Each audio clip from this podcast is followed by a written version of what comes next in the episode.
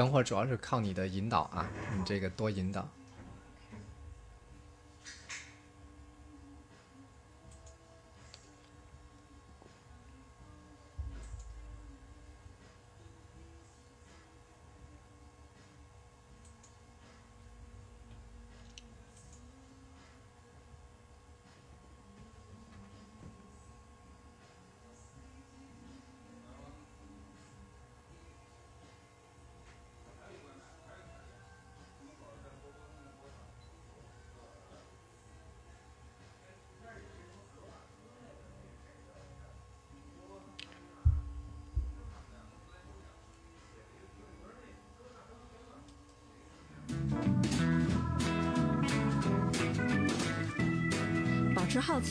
续行走。欢迎收听和为之去旅行播客节目。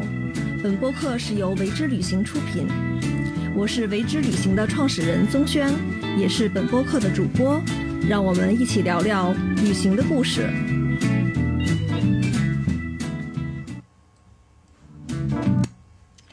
大家好，又到了和为之去旅行播客节目，我是宗轩。这期我们依旧在位于北京望京的呃麒麟社有待咖啡九霄电台向大家进行直播。那今天坐在我身边的嘉宾是阿改，阿改你好。哎，钟轩你好，嗯大家好。对，阿改呢，他的其实身份是艺术媒体的主播，呃，错了，主编，对，艺术媒体向外的主编，对，啊呃，那啊，请还是请在这个阿改啊、呃来正式的给我们介绍一下。好的，好的，这个第一次参加这种直播节目，还是有一些呃忐忑和紧张啊、我先自我介绍一下，我叫阿改，但这个其实是我的小名啊、因为我是广东客家人。那么“改”这个音呢，实际上在我们客家话里面是代表的这个呃青蛙从蝌蚪到变成成年青蛙中间那个状态，就是尾巴还没有完全褪去，但是已经有脚了。啊、所以是呃一个小外号，就因为我小时候太瘦了，嗯，那么这个八零后，然后是两千零六年毕业于广东的汕头大学，啊、嗯然后完了之后做了很多年的报纸、杂志啊、这个编记者编辑，然后也拍过纪录片，然后是从最近的四五年开始，就是从原来的文化报道、娱乐报道、生活报道转向了艺术报道，所以我现在基本上是呃自己运营着一个公众号叫向外，然后主要是向大家介绍一些好的现当代的艺术家、好的展览，包括一些呃偏美学的或者是艺术常识之类的一些一些信息。嗯对，那么大概就是这样的一个情况。嗯，欢迎阿改，而且一听到阿改的这个呃经历是非常丰富啊。然后，但是我们今天在请阿改聊的话题呢，是他在作为一个艺术媒体之前的生活经历，那么就是海上航行一百天，嗯，有而且是在大学的阶段，我觉得这是一个特别好的一个经历，对。对，因为基本上已经是十六年前的事儿了。嗯嗯，所以我我当时就是我们在一开始再去呃聊这个话题，去去想这个话题的时候，呃，我就是想到的是在最好奇的年龄，然后去认识世界。对，那我我想在我们去展开细节的之前啊，先、嗯你先帮我们简单的跟大家说一下，这是一个什么样的项目？OK，呃，对，就像刚才我说的，因为我毕业于汕头大学，那么汕大呢是一个年轻的一所高校。呃，在我零二年入学的时候，那么这个学校刚开始进行很多的这个改革，不管是英语方面的，还是说其他这个层面的，比如说开始学分制了，开始要引入大量的这个呃海外的这个师资了。那么我很幸运是在零五年的时候获得了一个奖学金，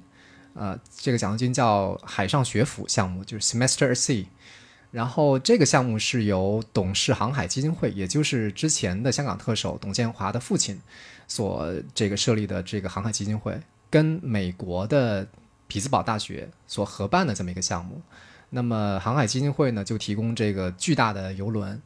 啊，然后匹兹堡大学就是提供所有的这些教学方面的这个硬件，所以在那一艘游轮上呢，大概会有一千多个人，那么其中有这个七八百到一千人是这个基本上来自美国的学生，然后还有两百多个人应该是属于美国的老师，啊，那么呃非常幸运的是，我在那年的项目里面我是唯一的一个中国人，啊、也基本上可以说是少数的几个亚洲人之一，因为其他的基本上都是美国人。嗯，我想一下啊，就是那个情形呢，就等于说，呃，你完全在一个非常陌生的环境里面，尤其是这个文化背景的这种差异很大，而且你们是要很很近距离的，然后一直很呃生活三个月的时间。对对对对，呃，对，刚才忘了说了，就这个项目呢，是呃在一百天的时间里面，我们坐上这个游轮，然后去环游世界。嗯啊，那么在环游世界的当中，它会有不同的航线，比如说我所参与的这个航线就是亚非拉的这个航线，我们环太平洋，来去从呃加拿大出发，然后一直沿着这个呃就是就是先到呃韩国，然后是到日本，然后中国，然后完了之后是越南啊、印度、肯尼亚、南非，然后再回到南美的这个巴西和委内瑞拉，最后在美国上岸。再飞回来，所以基本上是绕着这个太平洋绕了一圈儿。呃，那么在这一百天的时间里面，就是我们是需要，等于说是一半时间是学习，另外一半时间是进行不同的文化体验。就等于说你到了一个国家，你就下船啊，你你就进入到当地的这样的一个环境里面去。那其他的时间你就在船上航行的时候，那么我们在呃。船上的时候会有很多课需要上，就它为什么叫 semester C 呢？就是因为就相当于是美国的小学期一样啊，三个多月。那么上面有七八十门课你可以选，因为老师是足够的，两百多个老师啊、其中有一些是公共课、必修课，比如说叫，比如说其中有一门是全球学习，嗯，Global Study，就是你基本上是每个人都必须要必修的。然后还有一些是选修的，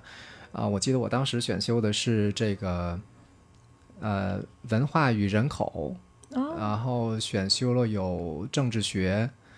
呃，其他的几个我不是太记得了，但是我觉得这两门课是我印象比较深刻的。嗯嗯嗯，就因为那我这样的话，我们既然已经初步对你的这个这个一百天的这个航行有一个大体的了解啊，那我们要就是有好多细节，我还是挺想问的，就是、嗯就是在这个项目之前，你之前有什么样的一个旅行经验吗？呃，没有，完全没有。啊、我自己是一个农村长大的孩子。呃，大家一般都认为，好像生活在广东，那肯定都是这个，都觉得广东是个富庶之地嘛，对吧？都觉得是肯定生活水平是不差的。啊、但是特别不巧啊、我自己所在的那个县是整个广东省的十六个贫困县里面的倒数第二名。然后，呃，我所在的那个镇，或者是这个镇子里的村子，又是这个县里面其中最贫穷的之一。呃，所以在我小时候的印象里面，其实生活是很匮乏的。嗯呃，比如说我们这个，可能整个镇上或者是大部分的这个学生，比如果你到他们家里面去，你会发现他们家里面连一张纸都没有，就除了课本啊，正常的这种课外书啊，或者是别的这种读物是根本不可能出现的。呃，而且我即便是在我自己，我因为我父亲是这个当地的中学的老师，我即便在这样的一个环境里长大，我的家里面其实也是没有几本课外书的。我记得除了少数的几本，比如说啊、百家姓，然后幼学琼林，然后这个几本非常基础的蒙学的这种书籍之外，我是没有其他的课外书的。所以我的所有的这个文化启蒙是来自于嗯小学的时候，我的一个堂姐啊，她的老公那时候在外面，然后带回来一些武侠小说，而且还是非常次的武侠小说，所以所有的启蒙从那开始。然后呃，在我上大学之前，我唯一去过的外地啊、就是在这个初中毕业之后，然后因为要动手术，然后去过一次广州，然后从广州又去了一次这个惠州，但都很短暂，并且是呃走马观花式的，所以其实没有什么太多的印象，而且没有完全没有见过外国人。所以就是上大学已经算是离家很远的一次，可以对对，就是比较固定性的，等于说你第一嗯次在一个外地待那么长时间，嗯而且以前不会有这种，就是对外地没有想象，就很、我我我说出来可能你会觉得很惊讶，因为我是八四年生的，八零后对吧？八零后其实很多的孩子，尤其是城市里的孩子，他的呃资讯的获取，他的成长经历其实已经是相对比较便利了。但是我后来我跟我的就是同事也好，或者是我的师长也好，城市里的这些人。跟他们交流的时候，他们很惊讶的发现，就我整个获取资讯和学习的经历比城市里大概要晚十年。所以我的，比如说我听那个香港的歌曲，那那他们可能都是听比较在那个年代啊，就是听比较呃当下的或者潮流的。我同步的那种同步的，然后我听的是什么？是谭咏麟什么的，徐小凤，就是他们那个更老的一辈的那些人，嗯所以很奇怪啊。那我后来到了汕头大学去读书的时候，因为汕大也很，其实相对来说是一个小地方啊。汕头是并不是一个中心城市，它它不像省会城市那样，对吧？有那么多的高校，有那么大的一个人口的流通。那么汕头在那个时候，呃，两千年之后，其实还是一个相对比较。怎么说呢？就是一个小众的目的地。就如果你去旅行或者干嘛，你不会想到这个地方的。那学校也是一样，相对是一个比较小的、名气没有那么大的一个学校。所以当我第一次呃进入汕大，然后开始哎有那么多的外国的面孔，当然有一些是华裔了，但 anyway 就是你你你接触到他们，然后有一些呃这种经验会让你觉得很很奇妙。我举一个简简单的例子，比如说我们原来啊、有一个外国的助教，那他呢是跟我们年纪差不多，他也是刚上大学，但是是作为交流生，然后交流到我们学校，然后担任其他外教的这个助教。然后这个呃女孩呢，我记得我们有一次在散步，一起散步，在学校里的时候，我们可能就是随便乱走嘛。但是我跟她散步的那一次，她就会说，呃，比如说我们前面出现了交叉路口的时候，他会说这一次你来决定是往左还是往右，到了下一次就我来决定是往左还是往右。那么这样的一种就是角色公平的、平等的这种方式，是我从来不会想过的，我从来没有这样的感觉。所以那次就是，即便是一件很小的事情，也会让我认识到，就不同文化体之间的思维模式和处事方式的不同。对，嗯，这个我还是挺有感触的，因为我以前上学的时候，呃，我们学校里面也是有很多，就是呃，因为我学学校的关系，然后也是有世界各地的人，然后就是以前会经常会说这种什么文化差异啊，听起来都是一些很大的词，就特别抽象。当你真的去跟一个人打交道的时候，你可能就是呃，比如说排队的时候，或者说你刚跟人家见面的时候怎么去打招呼的时候，就是特别特别具体的这些细节就能够对对对对对，哎，那我我还是想回到，就是说你你这个项目，这个项目是你在大三的时候是吧？对对对。嗯、当你是是要自己去申请呢，还是说要有一定的筛选机制呢？呃，要申请，然后他是在全校的这个申请者里面去选拔出每年选两名，呃，然后这两个呢是一次参加夏季的航航线，一个是参加这个秋季的航线，嗯，啊、那么我是这个项目开办以来的呃第四个，就是因为当时是董事航海基金会跟李嘉诚李嘉诚基金会有合作，所以呃我们当年有十年的期限，就是可以获得免费的奖学金。啊，那么这样的就是属于一个奖学金项目。我是这个奖学金项目里面的十年里面的第四个去参加这个项目的人。哎，那我想问一下，就是你当时知道有这个项目的时候，你是一直就非常渴求去把握到这个机会呢，还是说，嗯、就是顺水推舟的，然后就发生了呢？完全没有，嗯，当时完全没有想过，就是说我我是不是一定要去去竞选这个东西，或者去一定要拿到这个奖项，而且很。呃，只是很很凑巧的，就是我的另外的这个，比如说我的学长最后鼓励我去，他说你写这个东西，你去申请，最后你可能会有机会，那么就去了。而且因为那个时候大一大二的时候，我参加了大量的英语活动啊，就是我们学校的除了那个所谓的英语角，就就是那个 English Corner 之外，我们还有一个项目，呃，叫 English Lounge，就是在一个留学生楼的一楼里面，学校专门给我们拨出了一大块这个地方，大概可能有两三百平的地方。那么里面就是它跟 English Corner 不一样的地方，就在于说你可以在里面进行大量的这种自由的交流。那它会有很多的外教也会参与在里面，所以我在那边有工作了一年的时间，就做我作为义工在里边儿。对所以当时那个语言上面的这种运用语言的交流这部分没有太大问题。对对，就是口头表达上是没有太大的问题。嗯嗯，那我想知道，就是你们再去呃再去申请这个项目的时候，有没有什么一些考核的这个标准呢？还是会有一些硬性的，比如说你的学术成绩啊、你的英语水平，不管是呃口头的表达能力，还是说你的书面的写作的能力，但是其实本质上他们是希望选拔一个能代表中国人的这个学生去。当然，这个是事后，呃，这个领导上告诉我的。对，就他们希望找到一个能够代表中国、代表学校的人去。嗯，所以可能是我不知道，我觉得可能这么说好像有点太抬举自己了。但是，但是好像呃是这么一个幸运的机会让我去参与了。嗯嗯，然后还有提到的就是，呃，刚才那个路线啊是这个太平洋的这个路线，这一下子是一个非常，我觉得是一个非常辽阔的这样的一个航海路线。然后你之前说，实际你们是有几个选择的，是吗？对，但是呃，比如说如果轮到我是那一届的话，其实就只能是选这一条。OK。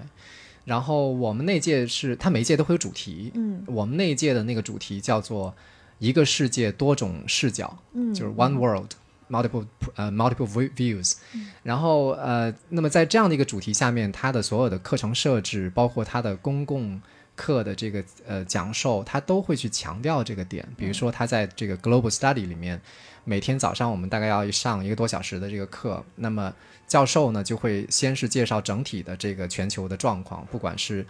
呃地理上的、文化上的，或者是经济上等等等等。那么我们在到另外一个到下一个国家之前，我们就会专门去学习那个国家的相关的常识。嗯，比如说我们本来要去日本，我就记得，嗯，因为刚才。呃，就是可能要回来再细说一下这个路线啊，因为我觉得这条路线真的是非常的棒。它是，比如说它，因为它是环太平洋，就是说它从这个地理广度上面是足够广。对。然后同时在这个所到达的这些目的地上面，它的差异化又非常的强，就是从亚洲的，然后非洲的，呃，拉丁美洲的，还有到北美的。对。嗯，我觉得这个就是是不是能够说，这这这也是一个。你很幸运，然后有这样的一个选择。对对对对对，就除了呃，除了地中海跟北欧跟欧洲没有涉猎之外，其实其他的呃国家的或者是地区的这样大的文化体，其实都有涉及到。对对，而且老实讲，就是从现在看的话，如果比如说去委内瑞拉、去巴西，对于中国的人来讲，还是一个非常非常遥远的目的地。对对，是的。嗯，那我想了解一下，就是当你一下子可能从就是这个三个月的时间里面。一下子这个世界推到你眼前，你是一个什么样的感觉？就你在你上船那一刻的时候，你是对他有什么样的想象吗？我不知道，我觉得可能是自己的性格的原因。呃，当我真的就一个人出发的时候，没有任何人帮你，然后你身上的钱也不多，然后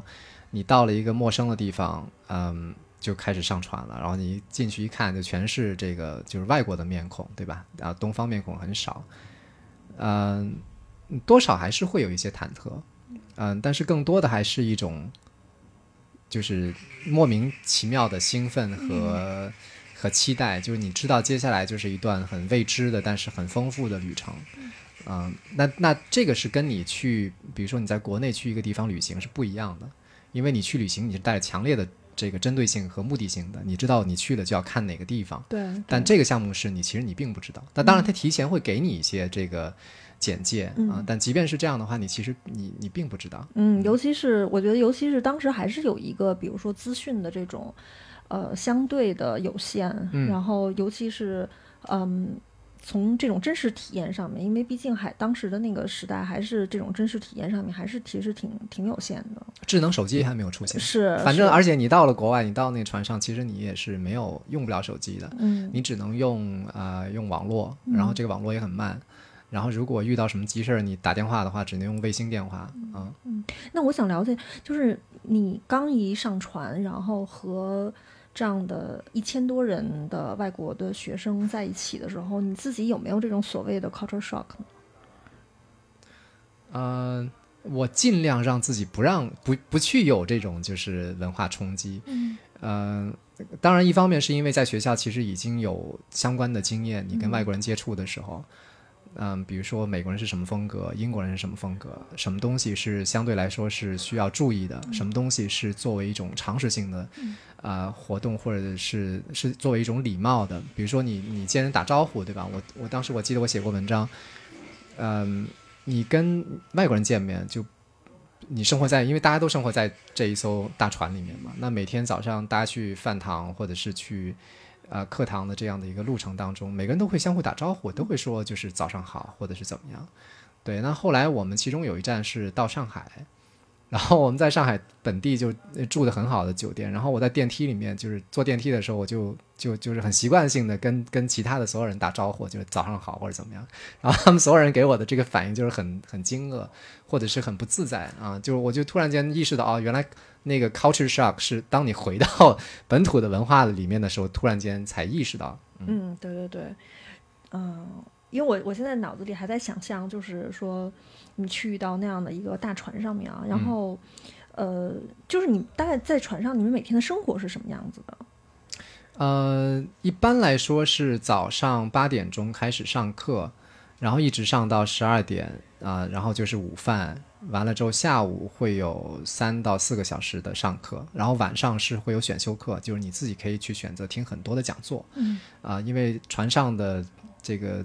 好多教授他们就会自己会开设一些这种类似于像兴趣的研讨啊什么的，对，就是这个听起来其实就是相当于把一个课堂然后搬到海上航行，对对对。那我想说，就是你当你这么长时间在海上航行的时候，你那种心理状态是什么样的？因为我还老实讲，我我没有参加过这种长途的海上航行，所以我其实蛮好奇的，就是在海上的它跟陆地上是完全不一样，因为陆地上你是。呃，你是确定的嘛？然后在海上，其实你是有点失重的。就即便我们那个船是很好的船，很稳的，但是很不巧的是，我们从温哥华出发的第一周，我们就遇到了呃，就是很大的这个海上的风暴，所以这个大船就四个引擎就被打坏了三个。哦，这么，我们在我们在这个北太平洋的中间的这个地区，那个船基本上是被海浪冲击的。倾斜度大概是怎么应该怎么形容呢？大概就是，呃，那个海浪直接打到了十六米那么高。天哪！啊，然后那个因为平时你只有在呃那个甲板偏下面的几层才会看到那个海水，但是那一天晚上是一直打到了最上面的甲板，所以我们所有人都集中在那个就是上公共课的那个中央大厅，所有人就一排一排的靠着墙坐着。然后，嗯，美国的这个海军，呃，不，空军就出动了直直升机，在那个船上盘旋，就起，就是说要不要来救我们啊？因为这个船看上去真的很危险，因为它一直左右的晃，晃的幅度非常的大啊，然后那个风浪一直都不停，所以，呃，那个印象让我很深刻的就是，我当我们所有人都坐在这个圆形大厅里的时候，嗯，突然间就是。就是这个船上的这些老师，就其中有一个人就说：“啊，今天生日的同学有哪个有哪个？”然后就开始念名字，然后念完名字就说：“让我们所有人都为他们唱一首生日歌，怎么样？”然后开始所有人就开始开始合唱这个生日歌。然后在那那个情节让我很感动，因为因为所有人都很忐忑，怕自己就真的就如果出现大的海难，那么就就就会变成这个巨大的灾难，对吧？但是。突然间出现这么一个情节，就会让人觉得很温馨。嗯，当时你自己的就是心理状态是什么样？我因为我现在听着，我都是觉得手出凉汗的那种。啊，会有一些紧张，但可能是因为。不知道，我觉得可能是不是因为水瓶座比较 比较神经病一点，就我当时还觉得挺挺好玩的。因为那个船晃的时候，因为你在中央大厅是就是很滑的那个木地板的地，所以它晃一边，所有人就会就像滑冰一样，就会全部被铲到另外一边，然后晃那边就同时又铲过去，就就真的就跟你在电影里面看到那种场景是一样的。然后唱完生日歌之后，然后他们因为当然是大部分都是美国的学生嘛，所以他们就开始唱唱美国的国歌啊什么的。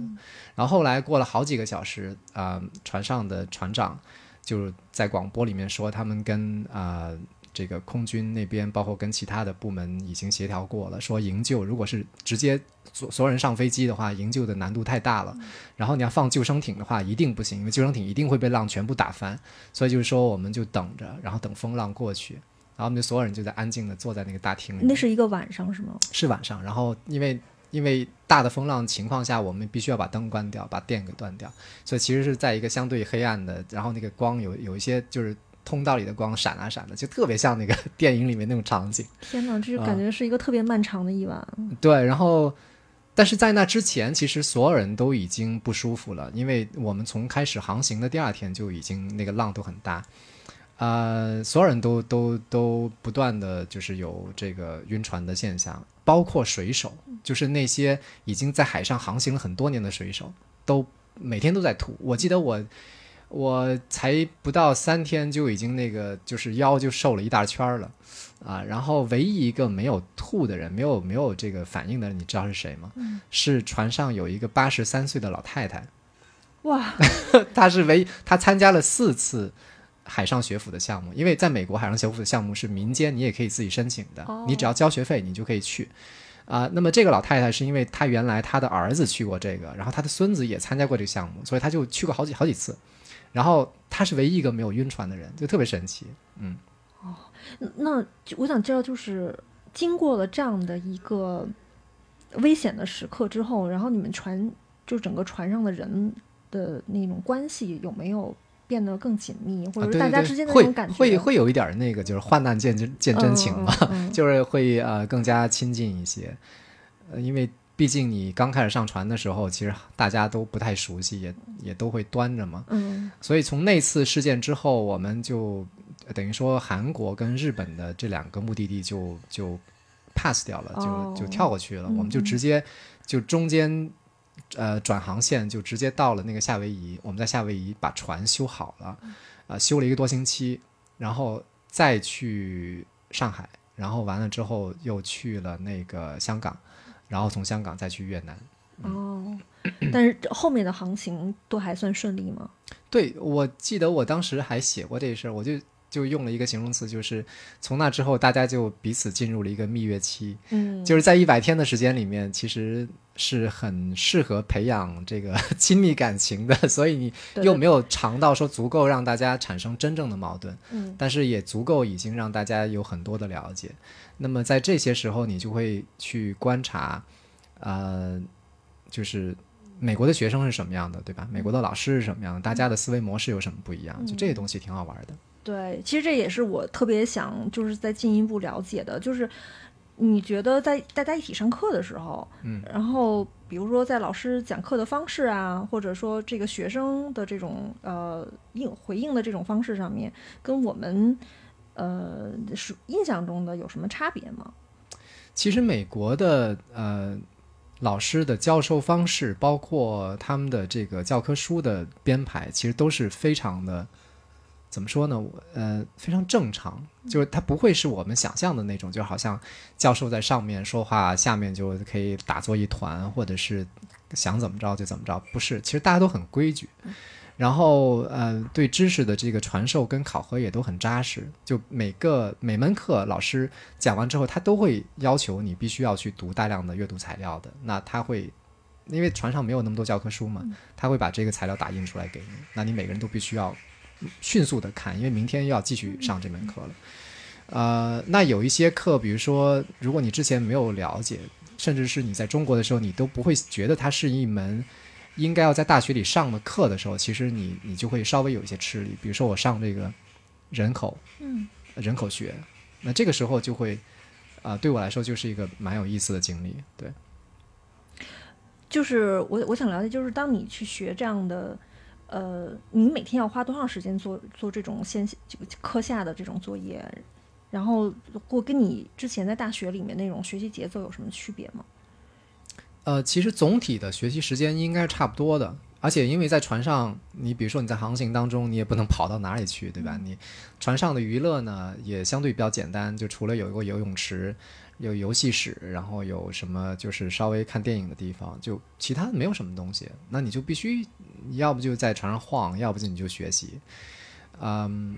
美国的学生看到我作为一个就是少数的几个东方面孔，而且是唯一的一个中国人的时候，我记得我的我的室友，我们那时候是两个人一个房间，啊。那我那个室友就特别符合我们印象当中的刻板印象，就是刻板印象里的美国的学生，就是那种大咧咧的。刻板印象啊，就是就是不好学，每天都玩儿，然后就是喝酒泡妞，就是他感觉他来这个项目最重要的目的就这两个 啊。然后他对我的看法就是，他就他就会觉得，嗯，比如说上那公共课 Global Study，因为每每天上完，每周都要考试的，他就觉得啊，你一定会考满分。就是如果你不考满分，这这个就说明你很奇怪啊、然后如果凡是有涉及到数学的这些题目，他都会觉得嗯那你肯定是满分，一点问题都没有。对，他可能也对这个中国也是对有刻板印象。这对一样的这样的感 受，是是对。然后，但是也有另外一部分呃美国学生其实是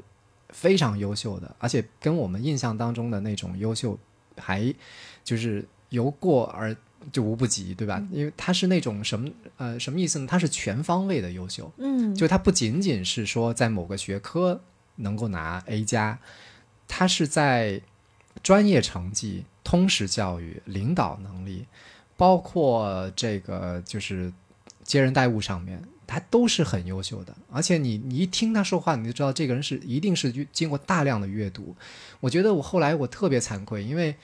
其实中国的大学生啊。包括可能一般的中国人，就是在阅读的平均数量上是远远不足的。就如果你在那个时代来看的话，当然现在因为大家有新媒体、有智能手机、有等等这些工具，对吧？你可能会分散掉了，你会读了很多文字，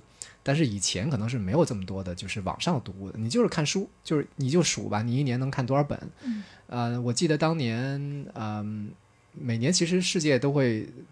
某些机构都会发布这个统计数据。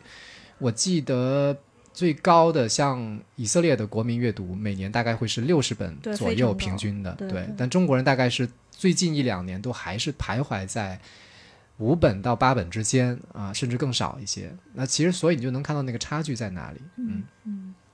而且我想知道，就是在在你刚才提到的这些呃学生啊，那就是他们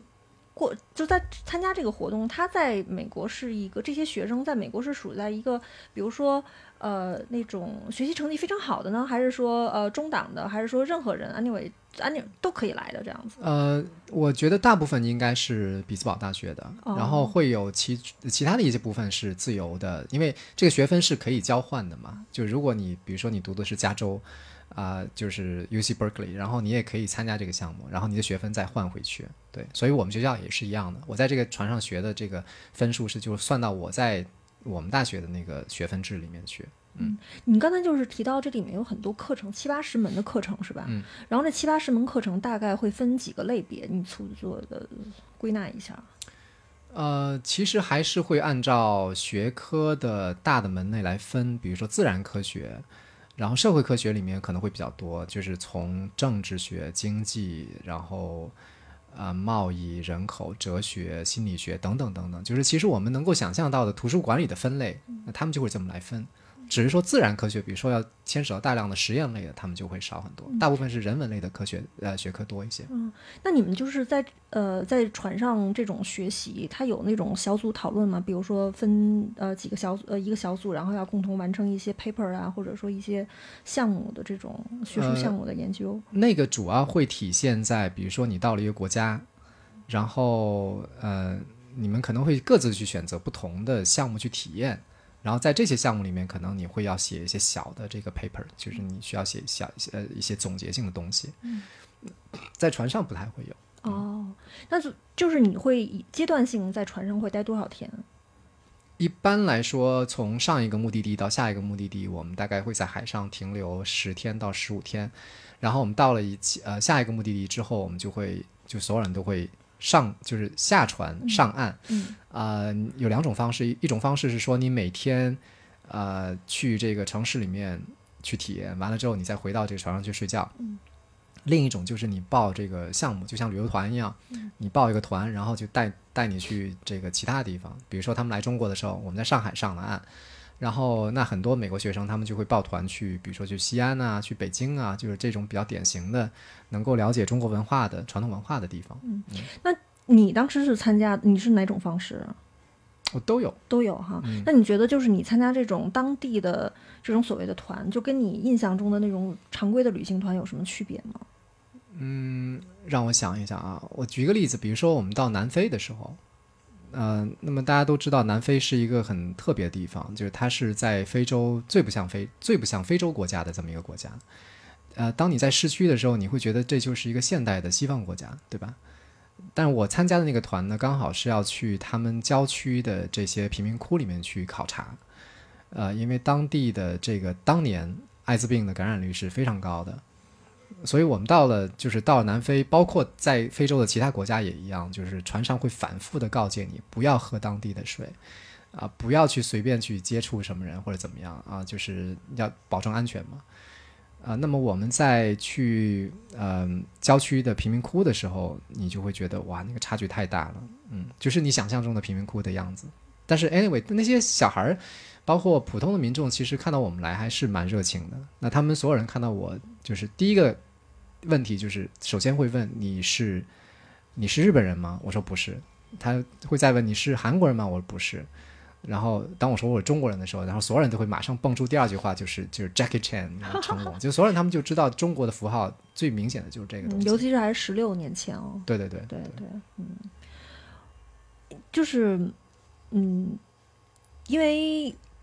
如果是呃怎么说呢？哎呀，我现在有点卡壳哈，就是因为 我还在那个再去想你的这种，尤其是在十六年前的这种旅行，因为那时候的这种，比如说要去到当地的这种贫民窟，它有一种像社会社会观察形态的这样的一个观念融入到这个旅行里面。其实现在对于呃，我觉得对于现在的这种呃旅游市场上面来讲，还是一个比较少见的，就是相对来讲比较先锋一点的这种旅行方式哈。那你当时？就是参加这样的呃这种考察也好，或者旅行也好，对你有什么样的影响呢？呃，就是回应你刚才说的那个话，嗯，我们现在都提倡所谓的深度游，或者是体验性的这个旅游，但是基本上它还是会是在一个比较安全舒适的范围内去进行的。当然，我们那时候其实也是，但它多了一项，就多了这个学习。你你去了之后，你必须要写东西的。你并并不是说你看了一眼，你回来就是，对吧？作为谈资就消化掉就完了。它是要作为某种这个研究性的东西。因为我觉得那个项目它本身的目的和意义是要培养世界公民，就他希望这个人这个学生在大学这个阶段要开始要有所谓的国际化的视野。我们其实一直都很好奇，或者一直都很困惑，什么叫国际化的视野，对吧？难道我们多看一点这个外国的书就叫国际化视野吗？其实不完全是，当然那是一部分。亲身的体验和你肉身必须要在那儿是很重要的。嗯，我再举一个例子，比如说当我第一次到肯尼亚的时候，我选择的那个方式是我每天晚上回到那个船上，就前几天啊，那么我从船上每天步行到市区，大概是一个多小时的时间。在那个步行的过程当中，因为非洲的气候，你是能够有很真切的体验的，就是那种那种热浪的那个侵袭是很微妙，就好像有很多，就好像很多粒子，就是打在你的皮肤上，然后你会觉得你皮肤就开始紧凑，就会收缩啊，然后你会出汗，然后完了之后，你到了呃市区里面，你看到的很多都是。异域风情，这个异域风情又不是那种很浪漫的，或者是很优越的这种风格，呃，而是一些很日常的，但同时又明显能看出来人间疾苦的。然后你也能看到当地的一些，比如说，呃，政治活动或者是一些其他的这种就是目的性的行为。然后我记得我当时想要拍照的时候，然后你就会发现所有人都特别警觉。我觉得可能那个时代就是对于被拍摄这件事情还是没有那么的习惯，对啊，就是而且我不知道是不是当地会有这样的一种呃传统或者是说法，就会觉得说只要被拍了照，灵魂就会被摄走。就这个一百多年前中国在在在有些地方是这样，对，就是摄影术刚进入中国的时候，中国也流行这样的一些对吧传说啊。那么当地也是这样。然后后来我再报了一个团去了那个啊。大草原就非洲的大草原，因为肯尼亚跟上面的那个呃坦桑尼亚是就整个相当于整个人类起源的地方之一嘛。嗯，我就记得我们坐大巴坐了五六个小时，然后坐到你浑浑噩噩的，然后到了地点，然后你一下车，你就在那个大草原上，就是看着一基本上是一望无际的这种平原，然后竖着大量的这种就是猴面包树啊什么的。那个奇那个感觉太奇怪了，就是你突然间觉得，哦，这个就是几十万年前，甚至更更早年更早的，比如一百多万前、几百年、几百万年前，对吧？那那早原始的人类就是在这儿生长的，然后然后又过了无数年，然后就是他们也其中有一些最勇敢的人就开始往外走，然后走啊走啊走，走到全世界不同的地方。就对这种想象跟现实混杂在一起，又同时经过，嗯，就是肉体的这种感受催化之后，那种混合的状态太太太神奇了。包括后来我们看当地的一些少数的部落，就比如说像什么班图族啊那些，就是比较比较主流的或者是比较带有代表性的这些啊部落，他们在进行一些。啊，仪式性的表演的时候，比如说他们其中有个仪式是，呃，所有的一圈男人围成一圈儿，然后手里拿着这个长矛，然后就开始往上跳。然后他们跳的时候，那个脚呢，这个膝盖是不怎么弯的，嗯，就是好像直挺挺的就往上蹦一样。但他们能蹦得非常的高。就跟弹簧一样，如果现在其实我们现在可能看一些这个小视频也能看到这些东西，但那个时候你还是会觉得很神奇，因为他们在跳的过程当中，你你能够觉到那，你能够感感受到那种生命的活力和那种就是非洲人那种强健的样子啊。当然那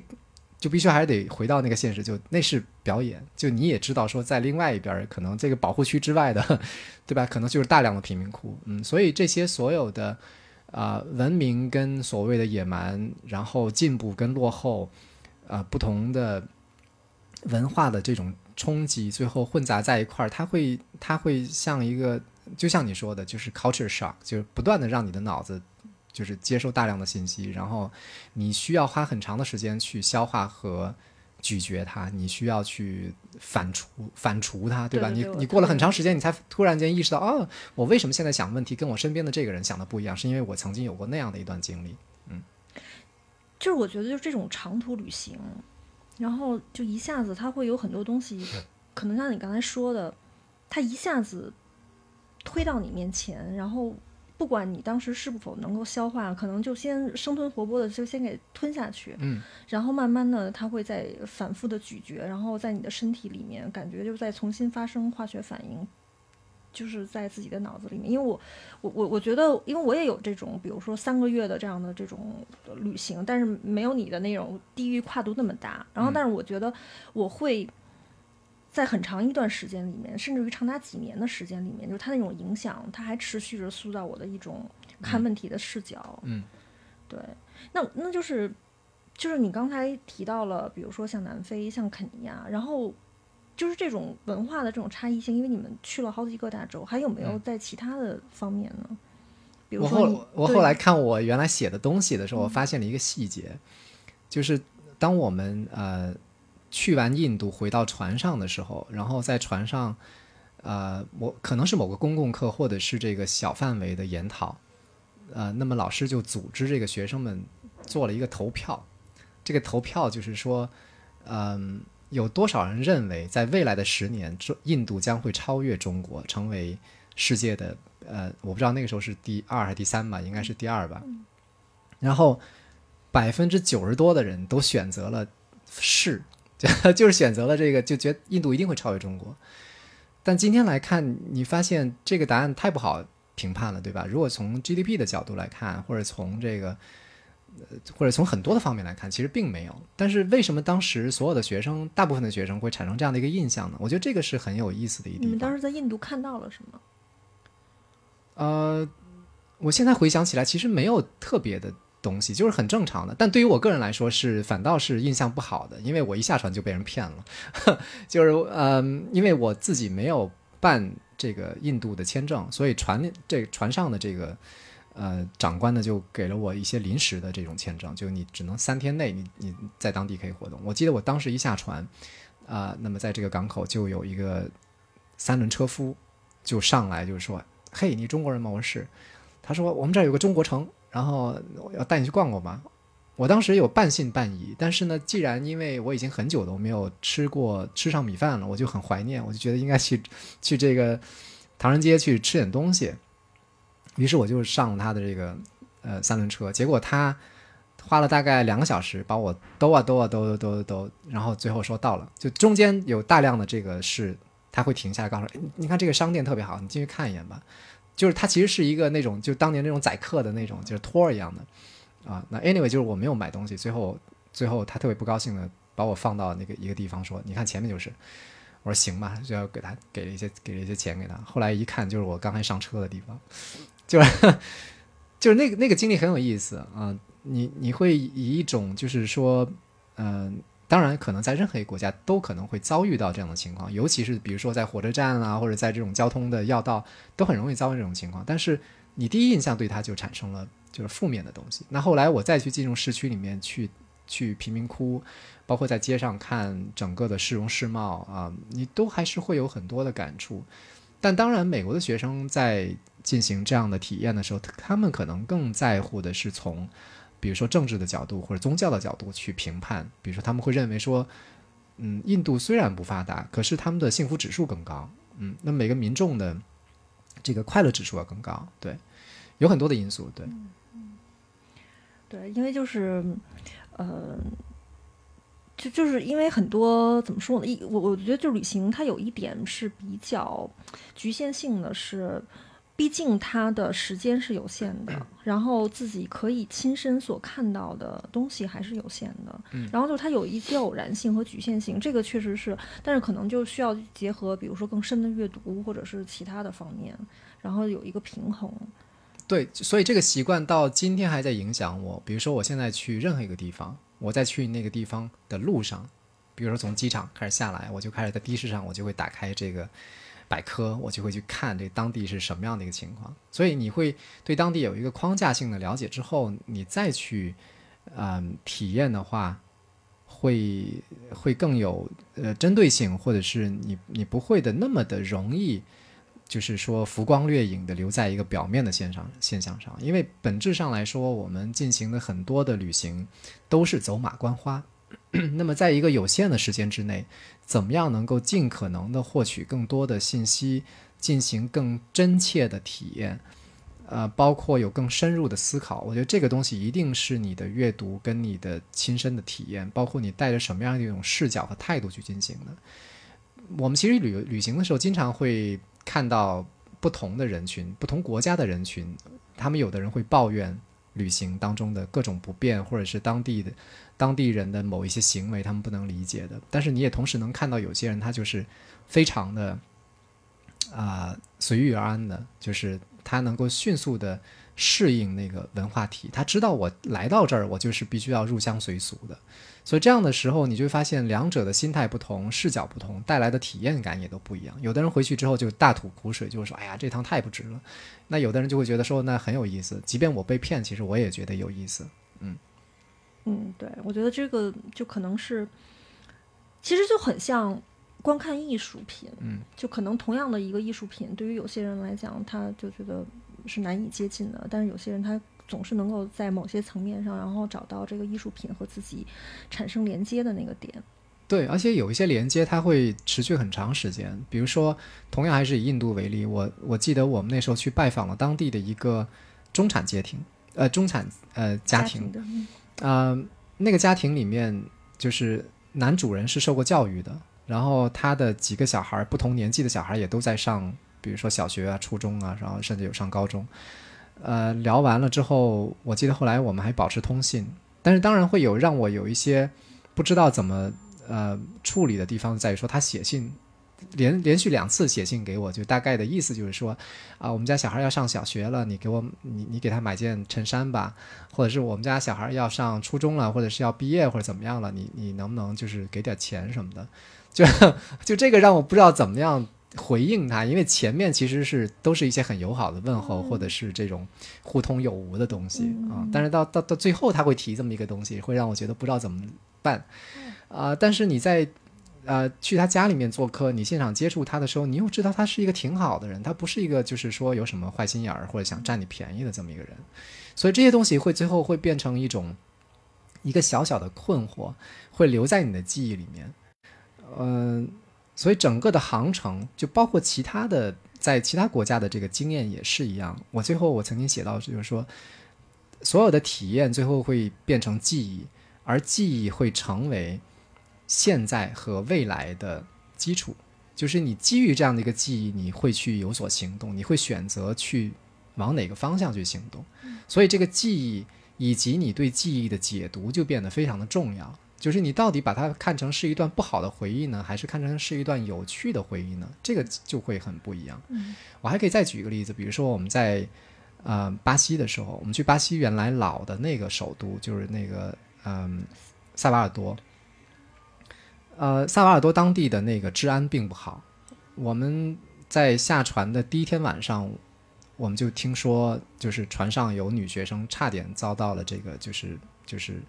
很坏的这种对待。然后后来第二天我们就看到，就是从那个船到市区，大概每隔一百米就会有一个警察拿着枪在那儿巡逻，就就是怕这种事情发生。嗯，然后我记得有一天晚上，我们在市区里面。就是跟几个朋友，我们就去一个酒吧里面喝酒，然后就会有一个很精壮的小伙子，几个人，大概两三个人，就就突然间就坐在我们对面，就说我们也想在这喝一杯，可以吗？我们当时就觉得可以啊，就就来呗。然后聊着聊着，就是他最后会拿出一包东西，就是那个白粉，就是跟你说你要不要。然后我们几个人呢，我们几个人其实都挺。胆小怕事儿的，你知道吧？因为你到了当地，然后突然间来了这么一个大哥一样的人物，你就还是挺紧张的。但还好，我们当时跟我们在一起的有船上的一个医生啊，他是一个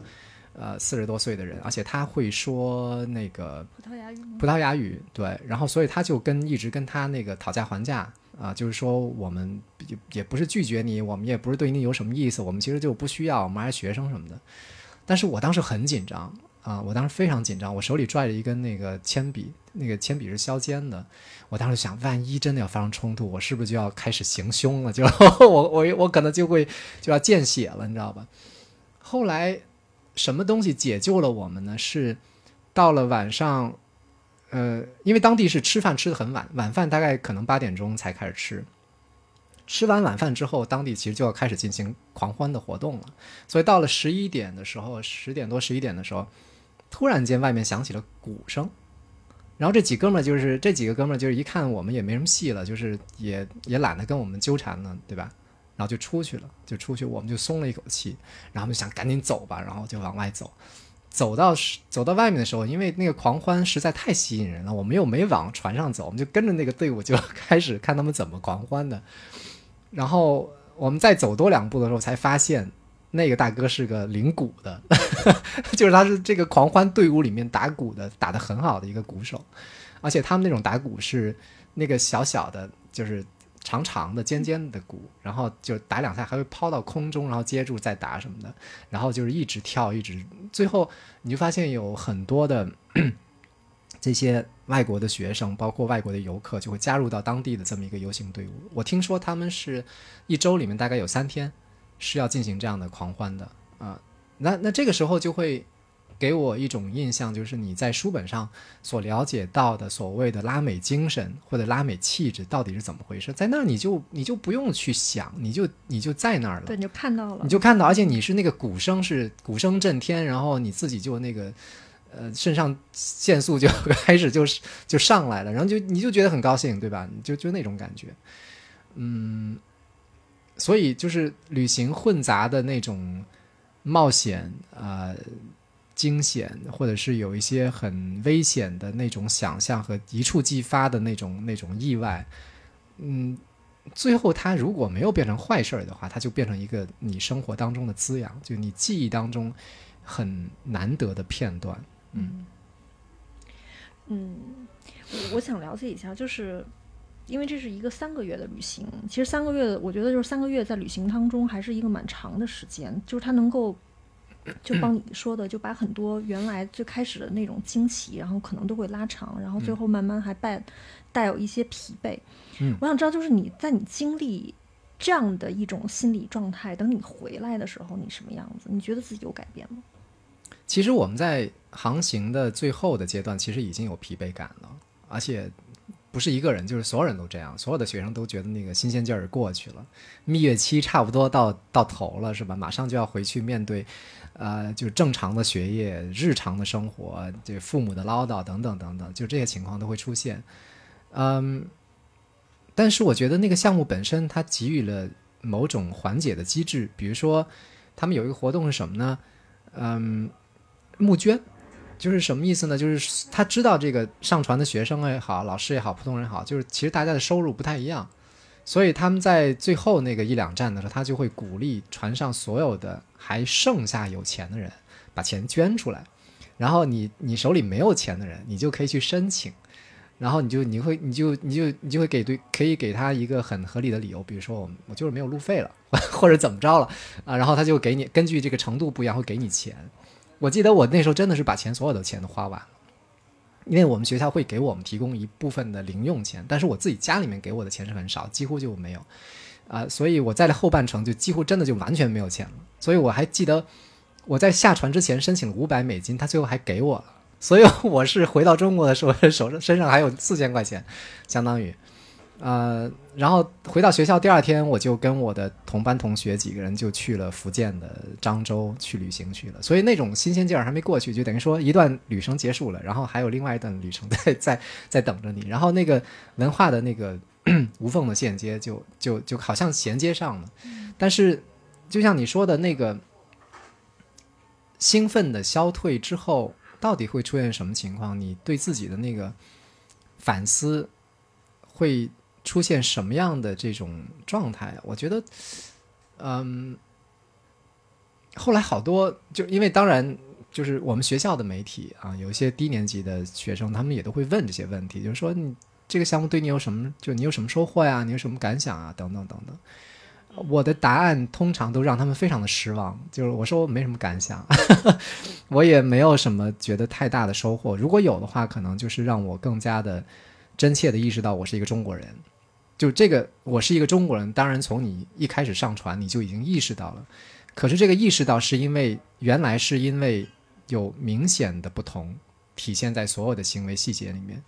然后随着这个航行航行的这个旅途的呃拉长，这个不同就开始会变成是深层次的思维模式上的。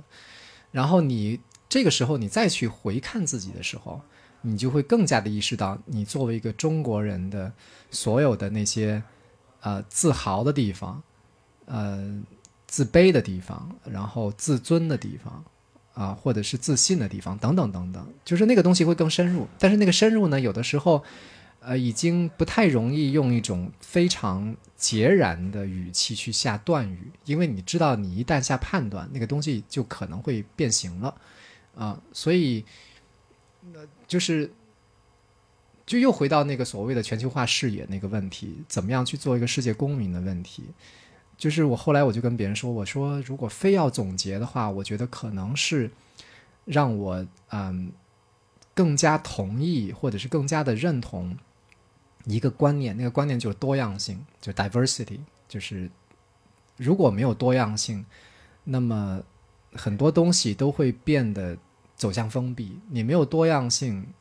世界就会变得非常单一。当然，这些都是大道理，其实没什么特别的。但是因为你亲身体验过了，所以你最后才发现，多样性的获得、它的孕育、它的扩散，其实是不容易的。我们在今天这个社会里，其实一样会看到。我们当然已经知道，说社会在进步，然后观念在在变得更加的这个。这个获取性会更容易，我们更便利，对吧？我们的生活条件、我们的物质条件、我们的生产力都等等都发生极大的变化，但是多样性的获得仍然是一个急需要提升的东西，我觉得。嗯，我我现在我得沉浸一下，因为，嗯，因为我觉得阿改的刚才你说的这些话，其实是呃，我作为为之旅行做。做我们这个旅行的服务体验，以及包括做这个播客，一直深层次在讨论的东西，以及在向往的东西，就是我们在追求的这个东西。然后，嗯，我想今天的这个播客，我不想再再做任何评论，因为你已经说了我想说的所有的话。我还是要非常非常的谢谢你今天的这种分享。然后给我们在这样的一个小小的空间内，然后带到了一个这种辽阔。我觉得这个是今天这个期播客我最让我感动的地方。谢谢你。哎，谢谢谢谢谢谢。嗯我我再补充一两点，就是我记得我们曾经呃，比如说可能很多人都会读过米兰昆德拉的小说，对吧？那其中特别流行的一句口号就叫“生活在别处”，就是 “living elsewhere” 是到底意味着什么？到底是不是一定要必须的要肉身要到，或者是是不是一定要成为那个地方的呃公民，甚至或者是居民？我我我觉得我对这个问题是比较嗯具体情况具体分析的。就如果有，当然最好；如果没有，我觉得在你的脑海里面，在你的思维世界里面，在你的精神世界里面去进行这样的旅行和遨游也未尝不可。但是那个前提就在于说，你自己怎么样去判断你自己所身处这个世界的位置，你到底把自己放在一个什么样的坐标上面？你是放在一个很很简单的说，我是一个中国人这样的，从一个就是国别的角度去看，还是说你是从一个文化角度看，我是一个深受中华文化熏陶的这么一个人，还是说你站在一个，我再举个例子，比如说像木心所说的，就是你把自己当成是一个世界公民，就是你的你的整个的胸怀和思维是可以接受不同的文明的洗礼的时候，我觉得这个所有的不同的切入角度，最后都会产生嗯不同的呃感受和产生不同的可能性。当我们提所有人都用用烂了“可能性”这个词的时候，最后你会发现它其实还是有效的。就是我们认为的可能性，当你认真对待它的时候，它可以变成一个现实。这就是为什么呃，我记得我们在上学的时候，那个我们的副校长当时在负责做整个学校的改革，他提的最多的一句话就是，就是变总比不变要好。就你怎么着，你最后都要就是要 make a difference。就是美我们在经常在美国电影里面经常看到这句话，好像看起来很陈词滥调，但当你去真正的去升起这个嗯、去实践它的时候，你会发现它其实是一个宝贵的人生的呃驱动力。嗯，我希望就是今天，我还是想刚刚说的，就是我不会再去呃发表更多的，因为我觉得阿改在今天分享的这些东西，其实是可以好好的。呃，留下了很多回味，然后我想留下这样的一个空间，可能也给听众。那么再次谢谢阿改参呃来做客和为之去旅行。那么也希望你下次然后带有更多的话题，然后来分享。好，谢谢阿改，谢谢谢谢宗轩，然后也谢谢呃听我们直播的各位朋友，谢谢。谢谢大家，我们下期再见。好，再见。